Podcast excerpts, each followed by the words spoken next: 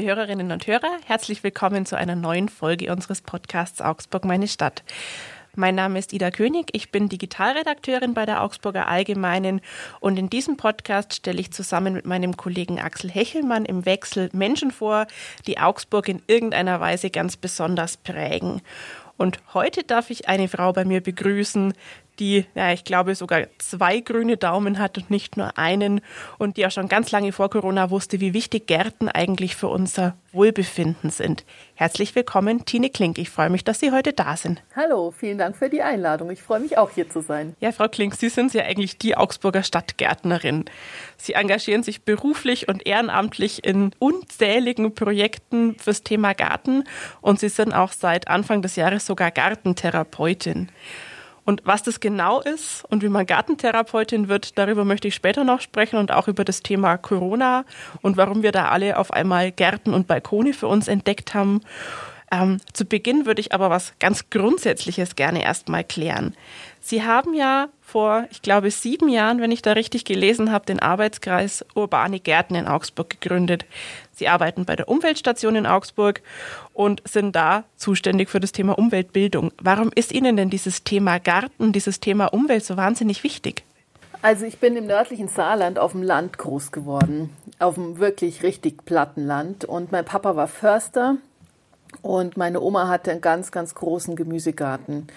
Und das ist mir einfach, glaube ich, mit in die Wiege gelegt worden. Ich war wirklich immer draußen als Kind und ähm, habe so meine Liebe zur Natur da entdeckt. Ich war mit Papa oft im Wald, ich war den ganzen Sommer bei der Oma im Garten und so hat sich das, glaube ich, bei mir manifestiert. Na, das klingt doch schön. Wie hat sie es denn ja. dann nach Augsburg verschlagen? Ach, das war durch die äh, Trennung meiner Eltern. Meine Mama ist dann äh, mit meiner Schwester mit mir nach Neuses gezogen. Und so, und dann bin ich halt hier in die Schule gegangen und habe hier studiert und meine Lehre gemacht und bin nie weggekommen. Und, ähm, also schon ganz lang Augsburgerin, das, oder?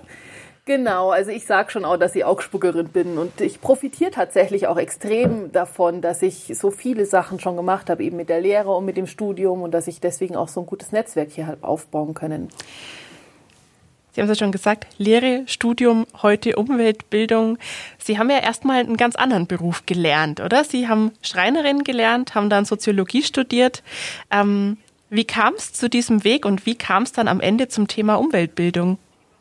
Also das war so, dass ich nach dem Abitur niemals hätte sofort an die Uni gehen können. Ich hätte wahrscheinlich aus Verzweiflung Lehramt studiert und das wollte ich auf gar keinen Fall. Und ähm, ich wollte was Handwerkliches machen. Ich wollte, ähm, habe mir schon gedacht, ich möchte Restaurierung studieren und da an der Schule, an der ich mich beworben hatte, war eine Schreinerlehre Voraussetzung. Während der Lehre habe ich dann aber festgestellt, dass äh, weder mein chemisches noch mein kunsthistorisches Interesse ausreicht, um tatsächlich äh, als Restauratorin zu arbeiten und ähm, habe aber nach meiner Lehre noch äh, ein halbes Jahr gearbeitet als Schreinerin. Allerdings war das eine Zeit, wo es im Gegensatz zu meiner sehr handwerklichen Ausbildung nur noch um Furnieren ging und das hat mir dann keinen Spaß mehr gemacht. Und ähm, dann habe ich beschlossen, ich tu, muss jetzt doch wieder was für mein Hirn tun und habe mich dann entschlossen, Soziologie, Politikwissenschaften und Staats- und Völkerrecht zu studieren. Das habe ich dann auch in Augsburg gemacht. Und nach dem Studium habe ich, ja, ich war erst bei einer Behörde, dann bei einem Bildungsträger und hatte dann aber einfach das Gefühl, da muss noch mehr passieren und habe mich aber in der Zeit auch schon angefangen, eben für Urban Gardening zu interessieren. Äh, nachdem klar war, dass mein Mann nicht mit mir aufs Land in ein Häuschen mit Garten ziehen wird, musste ich mir ja in Augsburg was suchen, habe angefangen im interkulturellen Garten Grow Up mit einem Beet, habe dann aber ein Jahr später schon einen Kleingarten gehabt und so hat es dann angefangen überhaupt mit der ganzen Urban Gardening Geschichte. Und die Umweltbildung kam dann 2015 dazu, als ich mich äh, selbstständig gemacht habe mit Bund und Draußen, weil ich eben schon ähm, im Ehrenamt immer Workshops gegeben habe und mir dann dachte, na ja, die Leute sind auch bereit dafür, was zu bezahlen. Also probiere ich das mal mit der Selbstständigkeit und gleichzeitig kam das Angebot bei der Umweltstation eine Fortbildung zu machen.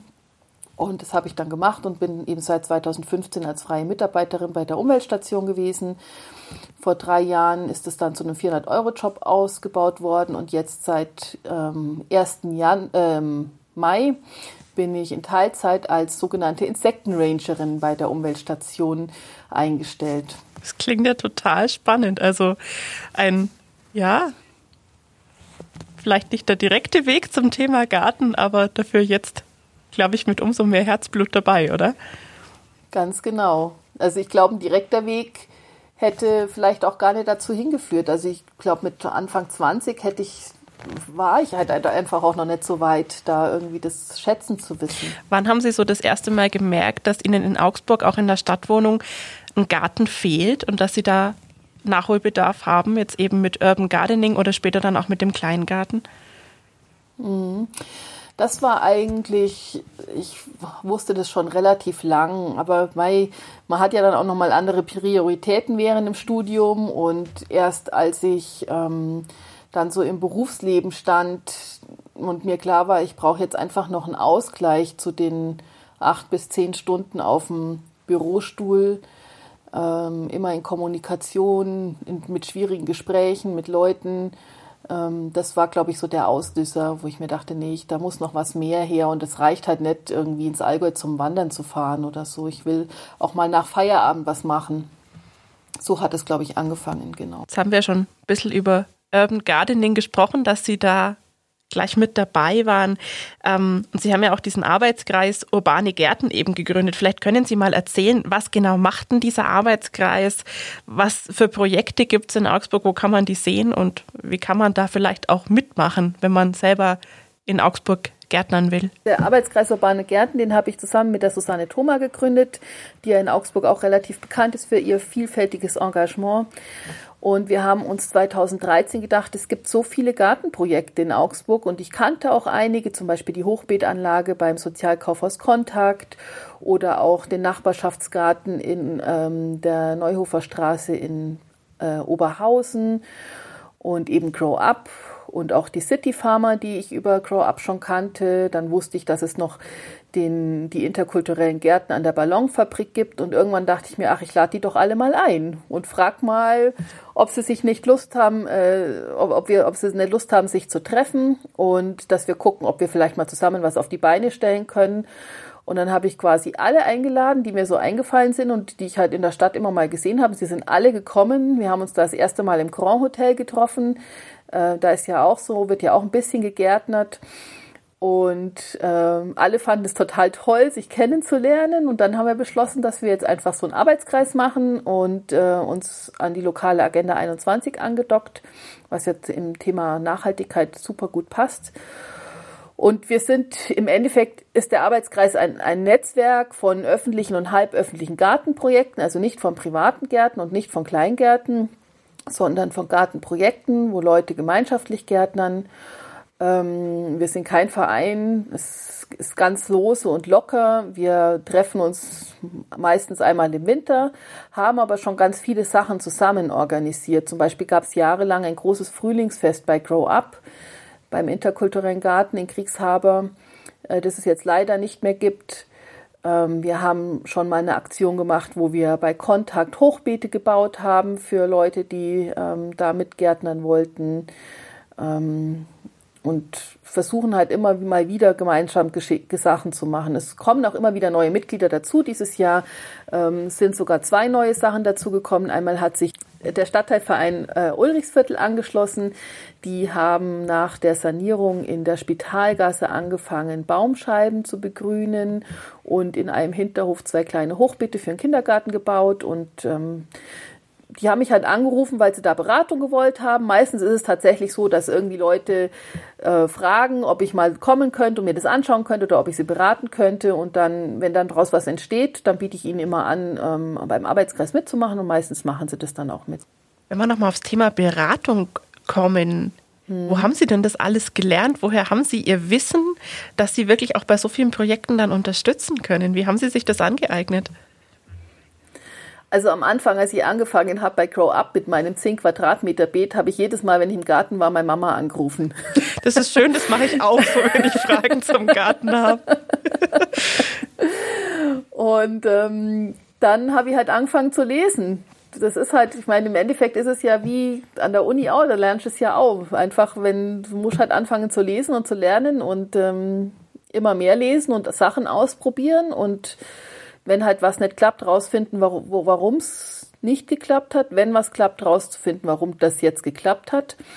Und ähm, wenn man halt da mal so ein Interesse dafür hat, ist es halt wie bei jedem anderen Hobby. Ja, andere gehen halt irgendwie dreimal die Woche zum Tennis spielen. Ich gehe halt in den Garten und lerne da jedes Mal. Das ist wirklich alles Eigenstudium und viel ausprobieren und verschiedene Formen, weil man ja auch einfach in der Stadt gezwungen ist, sich andere Formen des Gärtnerns zu überlegen, weil man eben nicht überall äh, in den Boden seine Radieslesamen schmeißen kann, sondern man ja oftmals aufgrund von Kontaminierung oder hochgradig verdichteten Böden ähm, zum Beispiel im Hochbeet gärtnern muss. Und dann muss man halt auch lernen, wie man ein Hochbeet baut und was man im Hochbeet alles machen kann und was im Hochbeet vielleicht nicht so gut funktioniert. So in der Corona-Zeit war es ja, glaube ich, bei ganz vielen so, dass sie auf einmal entdeckt haben, wie wertvoll ein Garten oder ein Balkon sein kann oder überhaupt was Pflanzen so mit dem, mit dem eigenen Wohlbefinden machen. Ähm, wir hatten vor kurzem auch eine kleine Redaktionsrunde, in der wir uns darüber unterhalten haben, wer in Corona-Zeiten neue Hobbys äh, gewonnen hat. Und ich glaube, es war wirklich bei jedem das Thema Garten, Gärtnern, Pflanzen in irgendeinem Sinne dabei. Können Sie sich das erklären, warum so viele Menschen auf einmal jetzt so diese Sehnsucht nach was Grünem haben? Naja, was willst du machen, wenn eingesperrt bist, nicht wegfahren darfst, alle Hobbys irgendwie verboten sind, du darfst dich nicht mit Leuten treffen, also dann fängst du halt direkt vor deiner Haustür oder vor deinem Balk auf deinem Balkon halt an. Also ich finde, das ist eine völlig logische Konsequenz, weil es mag halt auch nicht jeder Fremdsprachen lernen, das haben vielleicht andere gemacht und irgendwann ist halt der Dachboden und der, der Keller mal entrümpelt und die Klamotten sind alle aussortiert dann sucht man sich halt was anderes. Und das liegt halt so nahe, weil es halt kontaktlos geht, weil es halt schön ist, weil es ähm, beruhigend ist, weil es einen zufrieden macht, weil es einen glücklich macht. Das sind so die Gründe, denke ich. War es bei Ihnen dann auch so, dass Sie in diesem vergangenen Jahr ein neues Gartenprojekt angegangen sind, für das Sie vielleicht vorher noch keine Zeit hatten? Also ich sag mal so, in meinem Kleingarten war's, war ich, glaube ich, im März und im April nie so, werde ich nie wieder so on the top sein wie letztes Jahr. es war ja dann auch ziemlich gutes Wetter und ähm, im Kleingarten durfte man ja gehen und deswegen ist es ganz gut gegangen. Und alles andere ist aber ein bisschen schwierig tatsächlich, weil jetzt bei uns im Arbeitskreis urbane Gärten sind ja vor allem Gemeinschaftsgärten drin. Also man muss ja noch mal ein bisschen differenzieren, was ist eigentlich Urban Gardening und was ist in Gemeinschaftsgärten. Aber in Augsburg ist eigentlich so, dass das Urban Gardening im Schwerpunkt auf Gemeinschaftsgärten liegt. Und Gemeinschaft ging ja nicht. Das heißt, wir durften ja nicht mit mehreren Leuten im Gemeinschaftsgarten arbeiten. Und in den, also jetzt, ich bin vor allem in, der, äh, in dem Verein Wertachwiese im Fersi Süd äh, aktiv. Und wir haben halt das gemacht, was halt irgendwie gerade gegangen ist. Wir hatten das Glück, dass wir an dem Wochenende vor dem ersten Lockdown noch eine Gemeinschaftsarbeit hatten und da quasi, das war Mitte März, das Grundlegende gemacht haben für das Gartenjahr.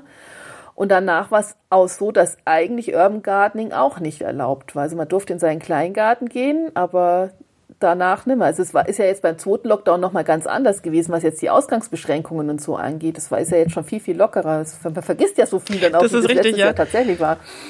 Und dann war es halt immer so, wir, wir mussten ja auch unsere Ansaat gießen und so. Und dann ist halt immer derjenige, der halt beim Joggen gewesen ist, gerade zufällig in, am Garten vorbeigejoggt, um dann eben mal noch joggend die Gießkanne über die Saat ähm, zu schwenken. Aber das war tatsächlich für die Gemeinschaftsgärten ganz, ganz schwierig. Ist es jetzt natürlich dieses Jahr auch wieder, obwohl es ein bisschen lockerer ist. Aber ähm, tatsächlich war es eigentlich hauptsächlich so, dass ich mich auf dem Balkon mal mehr ausgetobt habe. Der, der, Balkon ist normalerweise bei mir immer so ähm, der, das Tomatenrettungsparadies, wenn im Ende Mai alle Leute schreien, oh, ich habe noch Tomaten übrig, dann nehme ich die alle, weil es mir so leid tut um die Pflänzchen. Ich verspreche auch jedes Jahr meinem Mann, dieses Jahr machen wir auf dem Balkon, mache ich mal nicht so viel, sodass wir uns auf den Balkon setzen können. Klappt nie. Und letztes Jahr habe ich dann tatsächlich aber mehr angefangen, nicht nur bei, also weil es ja auch früher war, als die Tomaten raus können, tatsächlich mehr ähm, auf dem Balkon zu machen, um die Biodiversität zu fördern und ein bisschen breiter zu streuen und nicht nur äh, Kräuter zu haben, sondern einfach auch ähm, Pflanzen, an die Wildbienen und Falter gut hingehen. Also vom Nutzbalkon eigentlich so eher ein bisschen auf eine breitere Funktion. Da würde ich gerne noch auf ein Thema zu sprechen kommen. Sie haben es vorhin schon gesagt, Sie sind jetzt auch Insektenrangerin. Was macht man denn da? Also ähm, es war ja so, dass es vor zwei Jahren dieses Volksbegehren gab, was so unter dem Bienenrettungsaspekt äh, ja lief. Und wir haben bei der Umweltstation ähm, ein Projekt daraufhin initiiert, Insektenvielfalt Augsburg. Jetzt ist es aber so, dass ähm, das wie immer bei der Umweltstation ist, man steckt halt in so einer Förderfalle. Wir sind halt vor allem projektfinanziert. Die Projekte werden zwei, maximal drei Jahre finanziert und danach ist aus.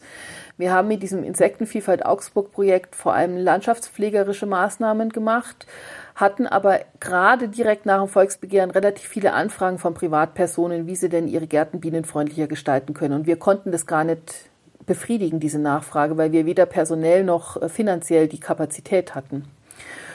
Und jetzt läuft das Projekt Insektenvielfalt Augsburg aus, aber wir wissen, dass wir einfach noch weiter den Bedarf hier haben. Ja, nach zwei Jahren ist ja jetzt nicht die ganze Stadt insektenfreundlich.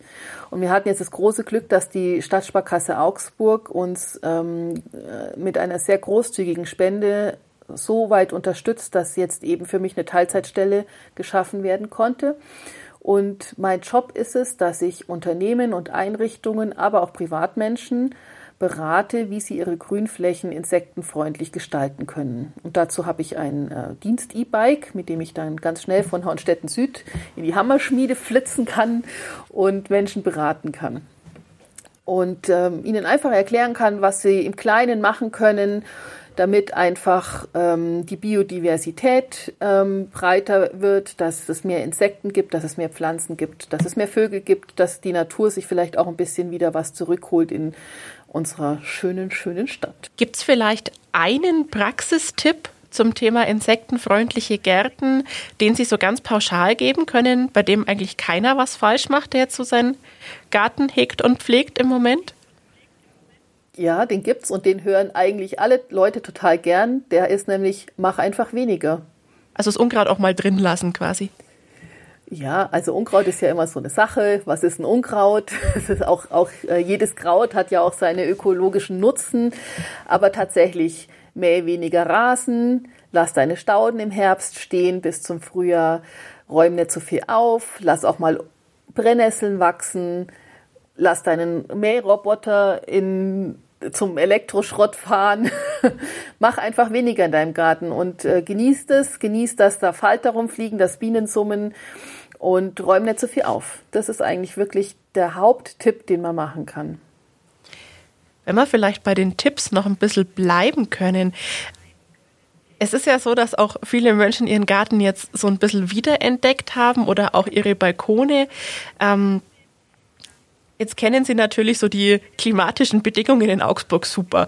Äh, wie ist das für Anfänger? Woran kann man sich ohne weiteres wagen und was sind vielleicht Projekte, die jeder vielleicht so ganz gerne mal machen würde, äh, bei denen man sich aber wirklich erstmal gut informieren sollte, weil sie sonst eher schief gehen? Sie haben jetzt gerade die geretteten Tomaten zum Beispiel erwähnt. Sind Tomaten was für jeden Anfänger? Das kommt ein bisschen drauf an. Es kommt auch drauf an, ähm, was es für Tomaten sind und es kommt drauf an, ähm, welchen Standort ich den Tomaten gebe. Also ich, ich sag mal, ähm, auf einem Balkon, der vielleicht einigermaßen regengeschützt ist, der sonnig ist, wo es warm ist, wo nachts auch Abwärme von den aufgewärmten Hausmauern an die Tomaten hinkommt mit einer robusten Tomatensorte kann man eigentlich nicht so viel falsch machen. Das funktioniert schon ganz gut. Wenn ich jetzt dagegen ein ähm, windumtostes, sonniges äh, oder, oder sagen wir mal ein windumtostes, schattiges, feuchtes Stückchen Grün habe und ähm, irgendwelche hochgezüchteten Tomaten, die eigentlich nur im Gewächshaus warm stehen wollen, dann wird es nicht funktionieren. Also da sind einfach zu viele Bedingungen, die man pauschal so nicht sagen kann. Was ich finde, was immer ganz gut funktioniert, was auch für die Insekten gut ist und was man auch ähm, mit wenig Aufwand machen kann, sind Kräuter.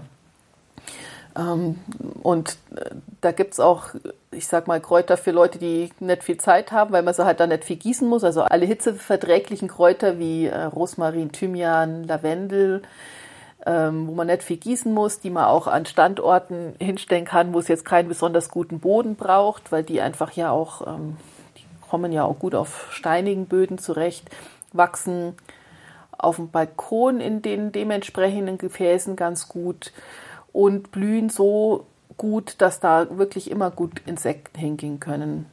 Schnittlauch, wenn man wirklich gar nichts kann, dann kann man auf jeden Fall Zitronen, Melisse und Minze anpflanzen, weil da kann ich eigentlich echt nicht viel falsch machen, außer vergessen zu gießen. Ähm, das wächst einfach von alleine. Also wenn jemand wirklich überhaupt gar, gar, gar keinen grünen Daumen hat, dann funktionieren die zwei Sachen auf jeden Fall, wenn man ab und zu mal ein bisschen gießt. Das kann ich bestätigen. Ich habe meinen Garten in den letzten Jahren auch ziemlich ignoriert und die ist immer noch da.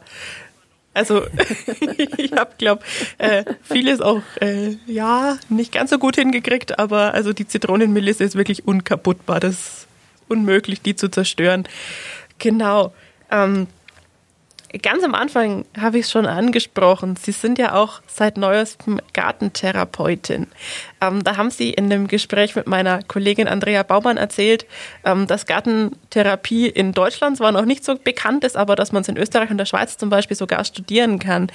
Ähm, Vielleicht genau. wollen Sie uns mal mitnehmen. Wie wird man in Deutschland Gartentherapeutin und welche Ansätze gibt es da? Worum geht es Ihnen da und was möchten Sie mit äh, dieser Ausbildung anstellen? Also Gartentherapie kann man an äh, drei oder vier verschiedenen Orten in Deutschland ähm, machen. Das ist halt eine Fortbildung, die man selber zahlen muss. Ähm, die dauert je nachdem, bei wo man sie macht. Also ich habe sie an, ähm, in Erfurt bei einer Heilpraktikerin gemacht, die das eben machen darf. Ähm, hat jetzt ein Jahr gedauert. Immer waren zwölf Wochenenden, zwölf lange Wochenenden, also Freitagmorgen bis Sonntagnachmittag. Und ähm, man ist danach halt, kriegt ein Zertifikat und kann sich danach bei der IGGT, bei der Internationalen Gesellschaft für Gartentherapie, registrieren lassen. Dazu muss man dann aber auch ähm, ein bisschen Berufserfahrung nachweisen als Gartentherapeutin ähm, oder eben ja in einer dementsprechenden Einrichtung schon ähm, gärtnerisch und therapeutisch gearbeitet haben. Gartentherapeutinnen haben das Ziel, dass sie mit Hilfe von Pflanzen das psychische und physische Wohlbefinden von Menschen erhalten oder verbessern.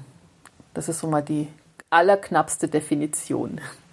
Aber auch tatsächlich unter einem therapeutischen Aspekt, also so wie beispielsweise Kunsttherapie oder Reittherapie.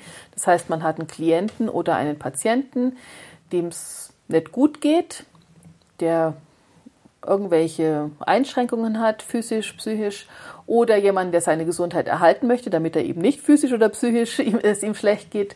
Und mit dem legt man ein Ziel fest. Zum Beispiel, keine Ahnung, ähm, ich hatte, was weiß ich, du hast einen Schlaganfallpatienten als, als, ähm, als Klient oder als Patient und mit dem legst du fest, dass irgendwie innerhalb von einem halben Jahr seine linksseitige Lähmung sich reduzieren sollen. Und dann macht man das wie in jeder anderen Physiotherapie oder was auch immer Therapie über kleine Schritte, die man definiert, versucht man eben den Gesundheitszustand zu verbessern oder wiederherzustellen. Gartentherapie kann aber zum Beispiel auch mit Schulen erfolgen. Zum Beispiel, dass man sagt, ähm, man spricht mit der Lehrkraft, dass ähm, in der Klasse jetzt dieser und dieser Bedarf da wäre. Zum Beispiel, dass die Kinder lernen sollen, mehr zusammenzuhalten. Und dann kann ich als Gartentherapeutin mir Aktionen überlegen, die im Garten mit den Mitteln von Pflanzen oder von Gartenarbeit äh, dazu führen, dass eben der Zusammenhalt ähm, sich verbessert in so einer Klasse.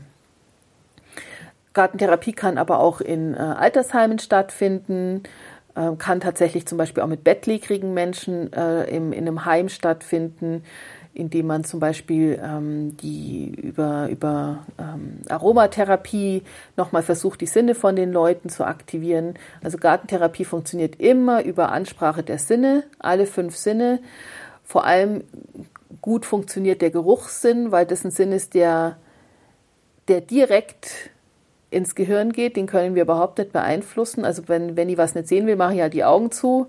Aber der Geruchssinn ist, ist einfach sofort da und der haut uns halt auch zurück zu Erinnerungen. Also das ist, ist ja so, man, man geht irgendwo vorbei und dann riecht es auf einmal und man, es riecht wie bei der Oma im Ölkeller oder es riecht wie bei irgend, in irgendeinem Urlaub oder so und man ist dann sofort emotional in dieser Situation drin und da kann man ganz gut mit den Leuten arbeiten, weil sie dann eben offen sind.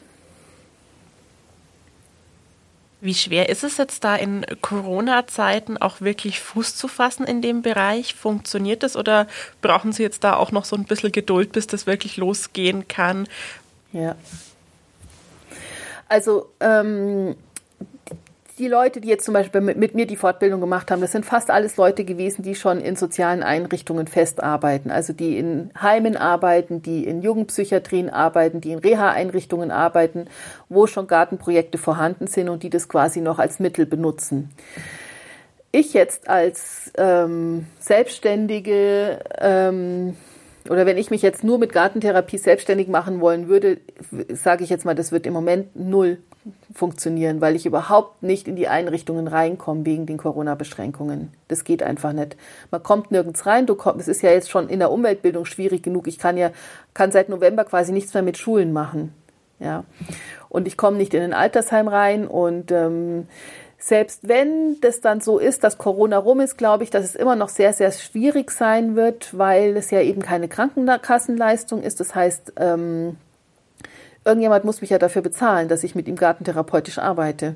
Und es ist halt die Frage, wer macht es? Ich kann mir das schon vorstellen, dass es ähm, Altersheime gibt, äh, die sowas machen würden, die halt ein Budget dafür haben.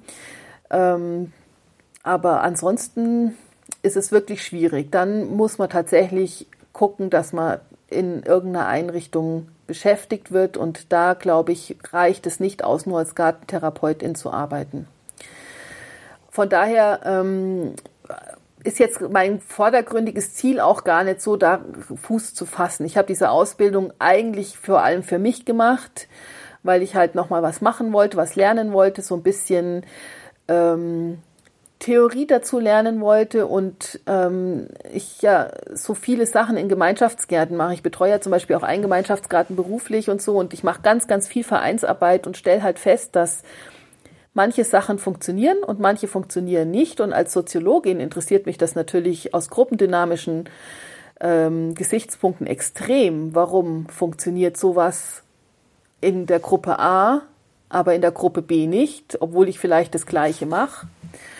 Und wie kann ich Bedingungen schaffen, dass eben auch die Leute, die im Gemeinschaftsgarten sind und die ja nicht als Klient da sind oder als Patient, sondern das sind ja freiwillige Vereinsmitglieder, wie kann ich das vielleicht trotzdem schaffen, denen ein Angebot zu, zu, zu bieten, dass sie ihr Wohlbefinden steigern können oder dass sie ihre, ihre Gruppenzugehörigkeit steigern können. Aber das ist halt so, das mache ich halt quasi jetzt im Ehrenamt, weil es mich einfach antreibt, sowas zu machen. Ich möchte halt, dass es den Leuten besser geht. Und wenn ich dazu die Mittel der Gartentherapie nutzen kann, dann finde ich das eigentlich total spannend und, und gut. Aber ich habe natürlich überhaupt nichts dagegen, wenn irgendwelche Altersheime ab nach Corona nach bei mir anrufen und sagen, hey, kommen Sie doch mal bei uns vorbei und machen Sie ein bisschen Gartentherapie.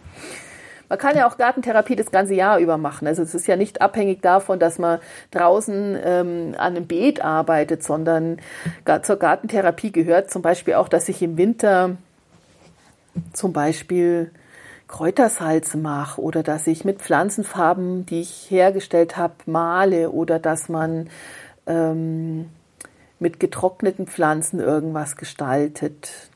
Also da gehören, man kann eigentlich auch im Winter was machen. Das ist das schon, das ist schon das Schöne. Auch Essen gehört ja im Endeffekt dazu. Man kann auch im Winter noch Sachen pflücken und essen und das gehört mit zur Gartentherapie, weil es ja auch wieder Sinne anspricht. Also wir merken, es ist ein wahnsinnig vielseitiger Bereich. Ähm, ich würde gerne noch einmal auf die Schulklassen und auf die Arbeit mit Schulklassen äh, zurückkommen. Ähm, Sie haben jetzt schon gesagt, momentan ist es natürlich schwierig durch Corona. Ähm, was denken Sie, wird es ab vielleicht im Herbst oder wann auch immer es wieder möglich ist, äh, wieder ein Thema sein an den Schulen? Weil wenn man sich überlegt, gerade die Schülerinnen und Schüler sind es ja natürlich auch, die beispielsweise bei Fridays for Future unterwegs sind und denen auch das Thema Nachhaltigkeit und das Thema Umwelt oft ganz wichtig ist. Ist da auch die Nachfrage, also sagen wir mal zumindest vor Corona, gestiegen? Also die Nachfrage, die ist eigentlich schon immer wieder da. Und also es hängt natürlich auch so ein bisschen zusammen. Natürlich ist die Nachfrage im Juli nach dem Notenschluss wesentlich größer, wie jetzt irgendwie in der, im Mai, wenn alle noch irgendwie Schulaufgaben schreiben müssen. Ähm, also ich rechne jetzt mal damit, dass wir so ein bisschen wieder nach den Pfingstferien anfangen können. Der Inzidenz ist ja heute zum ersten Mal unter 100 seit Woche, Monaten, seit Oktober oder Seit so? sehr langer Zeit, genau. Und ähm, wir nehmen an dem sehr, Mittwoch sehr, sehr auf, Wochen. quasi einen Tag vor Erscheinung. Und da ist es jetzt wirklich heute mal so, dass die Inzidenz zum ersten Mal wieder unter 100 liegt. Genau. Genau, genau. Und ähm, wir rechnen jetzt zum Beispiel bei der Umweltstation schon, dass wir nach den Pfingstferien wieder einsteigen können. Und dann muss man aber halt gucken. Ähm, das hängt ja auch ein bisschen davon ab, was müssen die Schulen noch nachholen. Und ich meine, die haben jetzt im Moment, glaube ich, echt ganz, ganz, ganz anderen Stress, als sich Gedanken darüber zu machen, wie sie jetzt mit den Kindern vielleicht mal noch einen halben Tag im Wald verbringen können. Aber nach den Sommerferien, denke ich, wird es schon wieder schon wieder laufen. Wir haben zum Beispiel auch ein Schulgartenprojekt äh, am Gaswerk laufen mit einer dritten Klasse von der äh, Martinschule in Oberhausen. Ähm, das haben wir im, nach den Sommerferien angefangen. Ich war genau im Oktober mit den Kindern draußen und hoffe, dass wir jetzt zumindest im Juni und Juli noch ein paar Mal rausgehen können, dass wir das Projekt nächstes Jahr auch äh, vielleicht noch fortführen können. Das wäre schon ganz schön. Ich würde so langsam ganz gerne zum Ende kommen. Ähm, zwei schnelle Fragen habe ich noch an Sie. Und zwar zum einen würde ich gerne wissen, ob es so eine Art Lieblingsgartenort von Ihnen in Augsburg gibt. Und, das haben wir schon gemerkt, irgendwie, sie machen ganz viele Projekte und lesen sich dann da auch rein und fuchsen sich da rein. Äh, aber gibt es auch so ein Gartenprojekt, an dem Sie bis jetzt immer gescheitert sind? Gibt es sowas oder geben Sie da einfach so lange nicht auf, bis es geht? Also, ich fange mal mit der etwas schwierigeren Frage an, nämlich der zweiten. Äh, ja, ich bin auch schon an einem Gartenprojekt gescheitert das hängt halt damit zusammen, dass die Gartenprojekte ja auch immer von Menschen bevölkert sind. Und es ist halt natürlich auch echt ganz schön anstrengend manchmal. Also Gemeinschaftsgarten ist nicht immer nur, äh, ist kein Ponyhof, sage ich mal. Es ist auch manchmal wirklich sehr anstrengend, wenn man ähm, im Vorstand ist oder eben Projektleitung und da gibt's schon ein Projekt, an dem ich gescheitert bin, wo ich wirklich auch nach ein paar Wochen gesagt habe, nee, ich kann das nicht weitermachen. Das geht einfach nicht. Ich komme mit, die Leuten, mit den Leuten nicht zurecht, die kommen mit mir nicht zurecht. Ähm, und man hat da unterschiedliche Erwartungen, unterschiedliche Zielsetzungen und dann lasse ich es halt auch. Also gerade, ja, also ja, genau. Und ähm, also ähm, das ist ja die menschliche ja. Seite quasi und von der gärtnerischen mhm. Seite gibt's da was, dass die zum Beispiel sagen, diese oder jene Pflanze geht mir immer ein. Gibt es sowas? Also was tatsächlich echt wirklich, wirklich schwierig ist, es gibt so ein System, das nennt sich äh, die drei Schwestern oder ähm, es gibt noch andere Namen dafür. Da geht es darum, dass man, ähm, das ist so eine Dreierkombination an Pflanzen von äh, Kürbis, Bohnen und Mais. Und in der Theorie, also in der Theorie in unseren Breitengraden, ist es so, dass man ähm, Mais ansät und der Mais wächst dann und dann sät man Bohnen an und die Bohnen schlängeln sich an dem Mais hoch und binden Stickstoff im Boden. Und dann sät man außenrum noch Kürbis an oder setzt Kürbispflanzen und der Kürbis, der ein Starkzehrer ist, wird von dem stickstoffreichen Boden oder das, was die Bohnen halt sammeln, ähm, gefüttert. Das funktioniert in anderen Ländern, wo es wärmer ist, wo der Mais viel, viel, viel schneller wächst als bei uns, funktioniert es tatsächlich gut. Ähm, und das ist aber so ein Projekt, da scheitere ich seit Jahren regelmäßig dran. Ich habe aber tatsächlich letztes Jahr bei der Gartentherapie-Fortbildung waren wir in so einer, äh, in, in einem Kräutergarten und der hat das so gemacht, dass er den Mais gesetzt hat und außenrum hat er nochmal extra Rankstangen gesetzt, wo die Bohnen sich hochranken können und nicht warten müssen, bis der Mais so weit ist. Und das hat gut funktioniert und deswegen ist das jetzt der Plan, dass wir das dieses Jahr mal noch so ausprobieren werden. Aber ansonsten ist es echt schwierig. Wir haben natürlich auch, je nachdem, wo man in Augsburg gärtnert, äh, man muss ja hier nicht tief buddeln, um auf dem Wertach oder auf dem Lechschotterbett rauszukommen. Da ist es natürlich für so Pflanzen wie Mais extrem schwierig, die so Pfahlwurzler sind. Wenn ich in der Wertachwiese äh, einen Spaten in, in den Boden stecke, dann bin ich nach einer Spatentiefe auf dem Wertachschotterbett und da kommt halt kein Mais durch. Der hat da einfach keine Chance, seine Pfahlwurzel auszubilden. Also so, das ist tatsächlich so das, wo ich sage, da gärtnerisch, pff, da bin ich raus. genau. Ja. Und die andere Frage, ob ich einen Lieblingsort habe, die ist ähm, auch nicht immer so einfach zu beantworten, weil das sich so ein bisschen unterscheidet. Also einmal ist es natürlich schon so, dass ich meinen Kleingarten heiß und innig liebe und da halt auch gern reingehe, wenn ich mehr Ruhe haben will. Ähm, und da halt vor mich hin wurstel, der ist, wir haben da, also ich mache das mit einer Freundin zusammen und ähm, wir machen da hauptsächlich Stauden und haben einen Teich und das ist wirklich so, da kann man halt in Ruhe einfach auch sein. Also anders als beim Urban Gardening oder bei den Gemeinschaftsgärten, genau. dann hat man wirklich mal genau. für sich genau. alleine. Genau. Aber ich muss tatsächlich schon sagen, dass jetzt gerade die Wertachwiese, den ich ja vor vier Jahren gegründet habe, nachdem die Stadt auf mich zugekommen ist mit diesem Grundstück und gefragt hat, ob ich nicht Lust hätte, da einen neuen Garten zu gründen, dass die Leute wirklich, die sind total super und die sind, also die sind mir wirklich ganz arg ans Herz gewachsen. Und da muss ich schon sagen, dass diese Tage, wo wir gemeinschaftlich was machen, das sind halt eben immer donnerstags treffen wir uns und einmal im Monat samstags. Und gerade diese Samstage, wo dann ganz viele Leute da sind, wo wir dann zwölf, dreizehn, vierzehn Leute sind und alle vier Stunden schaffen und danach der Garten einfach da ist so viel passiert in so einer kurzen Zeit und wir essen immer zusammen. Das ist ganz, ganz wichtig. Also das Essen ist eigentlich wichtiger als das Schaffen.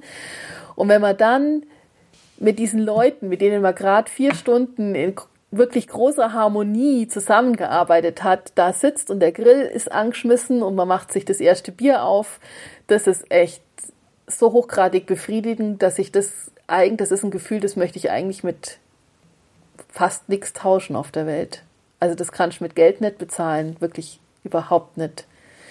Und da ist halt diese Gartengruppe wirklich ganz, ganz toll und dieses Gemeinschaftliche, was man wirklich zusammen schaffen kann, wenn alle da äh, zusammen an dem Ziel sitzen und man nicht so ewig rumdiskutieren muss, sondern man weiß, heute ist jetzt das unser Plan und wir schaffen das, das ist wirklich unbezahlbar.